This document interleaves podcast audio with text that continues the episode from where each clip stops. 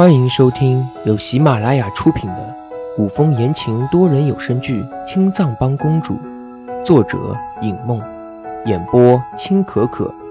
我是浩哥明帝，饰演唐繁华。第二十二章，微微宫墙，淡淡清月，悠悠竹林。吕彻坐在与若梅相遇的竹林里，自斟自饮。两个月前，若梅还坐在这里弹琴，只不过才两个月，若梅却已经成了一坡黄土，葬于地下。吕彻随即就想到魏一白，魏一白在调查若梅中毒真相的时候，竟然不知不觉的中毒，究竟是什么人，连魏一白都要害？接连两人中毒，却没有人发现，甚至连可疑的人都没有。这皇宫何时变得这么不安全了？吕彻又给自己斟满一杯，一饮而尽。不安全，或许是因为自己没有勤于政务吧，所以才让下毒之人钻了空子。身边的人一个接着一个中毒，可是他这九五之尊却什么事情都做不了，也不能为自己的妃子和妹妹报仇。吕彻苦笑，他这个做皇上的还真是可笑。一旁的太监总管急得直转悠，却又碍于吕彻的命令，不敢上前。从日暮到现在，吕彻已经喝了足足一个时辰的酒，劝了好几次都被吕彻推开。这要是再上去劝，万一惹恼了吕彻，被砍了脑袋，该如何是好？可是，若是不拦着，再这么喝下去，吕彻的身体可怎么办？想到这里，太监总管借着送酒过去的机会，抱着酒坛，再一次硬着头皮劝说：“皇上，时间不早了，是否要回宫歇息了？”吕彻抬头看了太监总管一眼，饮尽杯中酒。吕彻也知道。自己已经喝了不少酒，头已经有些眩晕，再喝下去，怕是明早的早朝都起不来了。放下手中的酒杯，吕彻起身，顺手理了下衣服，走吧。太监总管看着吕彻步伐稳妥的样子，不禁回头看了看地上一堆酒坛。宫里出了这么多事情。又因为中毒的事情，人心惶惶。刚日落没多久，宫里的僻静处就已经没有了人。现在月华初上，整个宫里在外行走的人更是没几个。吕彻背着手在宫里随意走着，让太监总管回去。太监总管面有难色：“这皇上还是让奴才跟着吧。”毕竟吕彻喝了那么多酒，万一出事了怎么办？吕彻在心中叹了一口气。朕想一个人走走。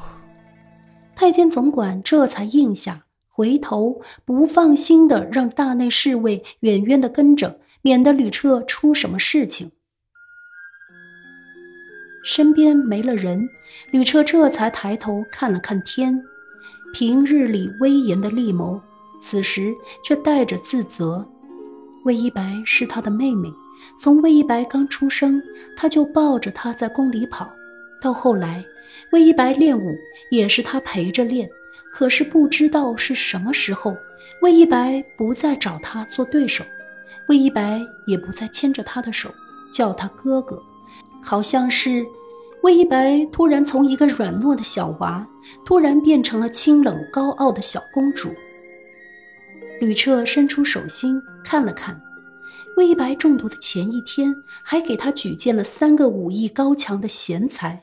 他这个做哥哥的，必定是让他很担心吧，所以才在他开口让他去组织青藏帮的时候，才会毫不犹豫地答应下来。吕彻踏着月色，慢慢地走着，不知不觉地来到了青武阁。这个地方，小时候魏一白喜欢来，经常带着身边那个呆呆的小宫女在这里跳舞。不过大多数时候，魏一白都在旁边练剑。他还记得那个时候，魏一白身边就有个叫殷小谷的小宫女。殷小谷跳的舞很不好看，经常摔倒，而且总是摔得很难看。一开始他还会觉得好笑，后来时间久了，他是看都不看了。不知道为什么会想起殷小谷，吕彻轻轻摇头，抬手推开了青舞阁扮演的院门。青舞阁的芭蕉还像当年一样苍郁浓翠。从屋后传来有节奏的舞步，引起了吕彻的注意。这个时候，还有人在练舞。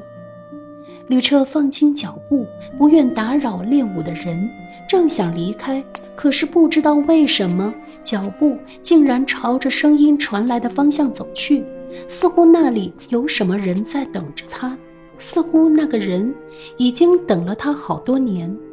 微醺的吕彻有些管不住自己的脚步，索性就真的过去，转到了屋后，却发现跳舞的人正是他方才想到的殷小谷。殷小谷在迎着月色起舞，轻巧动人。一时间，吕彻以为自己醉了，看见了月亮上的仙子。他记得殷小谷不是这样的，记忆里的殷小谷是什么样子的呢？小时候的殷小谷跟在魏一白身后，默不吭声的，老是低着头，一路公主公主的叫，又急又清脆。稍大一点的殷小谷安静恬然，站在魏一白身后的时候，几乎让人注意不到。再后来的殷小谷似乎有些莽撞了，上次在御书房里还打翻了他的茶水，弄脏了他的衣服。这么多年来，殷小谷何曾这样出尘过？那双翦翦双瞳，一如两泓幽深的清泉，悠然安宁。却透着掩不住的聪慧，聪慧，那个笨笨的跳舞总会跌倒的殷小谷，居然会有这么一双眼睛。吕彻微微眯起眼睛，思索殷小谷是不是真的聪慧过人。是啊，如果不是聪慧过人，怎么会把小时候跳得经常摔倒、难看至极的舞，跳得如此轻巧，如此如仙落凡尘？一舞终了的殷小谷立在月光下，微微喘息。他想跳好这支舞给魏一白看看。以前魏一白总笑他，说他既然不喜欢跳舞，便不必强求。可是他知道魏一白喜欢看这支舞，所以这么多年来，他一直在努力的练。本集播讲完毕，感谢您的收听，记得订阅、点赞和评论哦。深